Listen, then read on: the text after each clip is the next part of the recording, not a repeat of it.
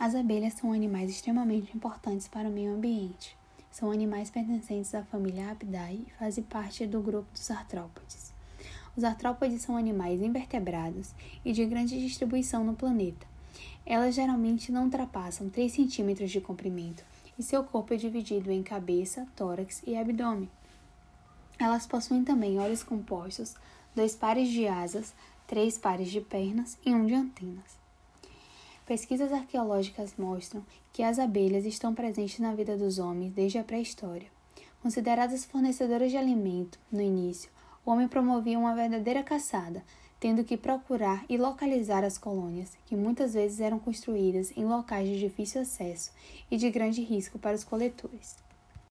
Hoje, além de mel, hidromel e pólen, as abelhas são criadas para a produção de própolis, cera, apitoxina, geleia real e outros, Apesar de todos esses produtos, a maior importância das abelhas está relacionada ao serviço de polinização prestado.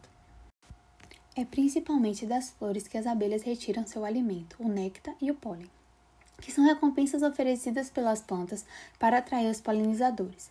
Por terem corpo coberto de pelos ramificados, ao visitar as flores para a coleta de alimento, as abelhas ficam cobertas de pólen.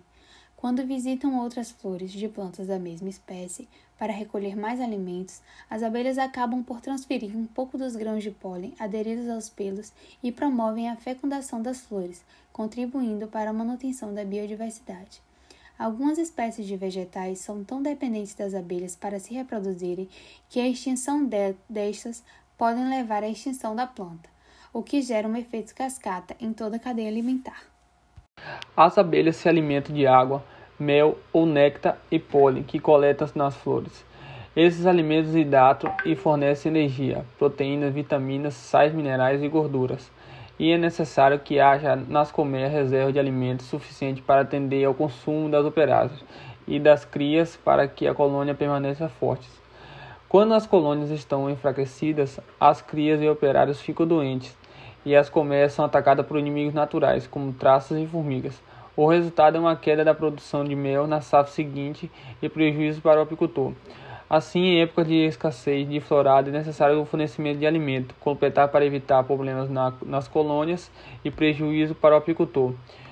Apesar de parecer totalmente inofensivas, dados do Ministério da Saúde mostram que no ano de 2000 a 2017 houve 6.911 casos de acidentes por abelha, com um total de 36 óbitos no qual a reação pode variar desde uma inflamação local até o choque anafilático.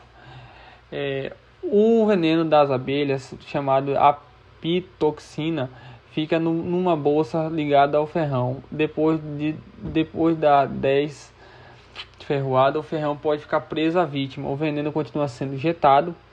O ferrão pode ser, tem que ser retirado, na verdade, né? ele tem que ser retirado com uma faca é, para retirar todo o excesso de produto que pode ter no organismo da pessoa. Nunca se deve tentar tirar o ferrão com os dedos, pois a, ao você aplicar naquele local você pode injetar mais veneno no seu corpo. A tolerância depende, varia de pessoa para pessoa. Tem pessoas que podem tomar sem ferroadas, ou já teve casos de pessoas que tomam, tomaram sem ferroadas não tiveram nenhum sintoma, e já teve casos que pessoas com apenas uma ferroada foi a óbito. Isso são é, exemplos de pessoas que são alérgicas.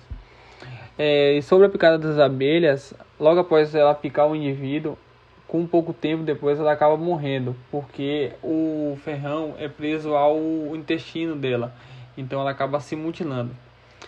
É, esse foi um aparato geral sobre um, um animal mais comum no filoartrópoda e um dos mais encontrados no meio ambiente.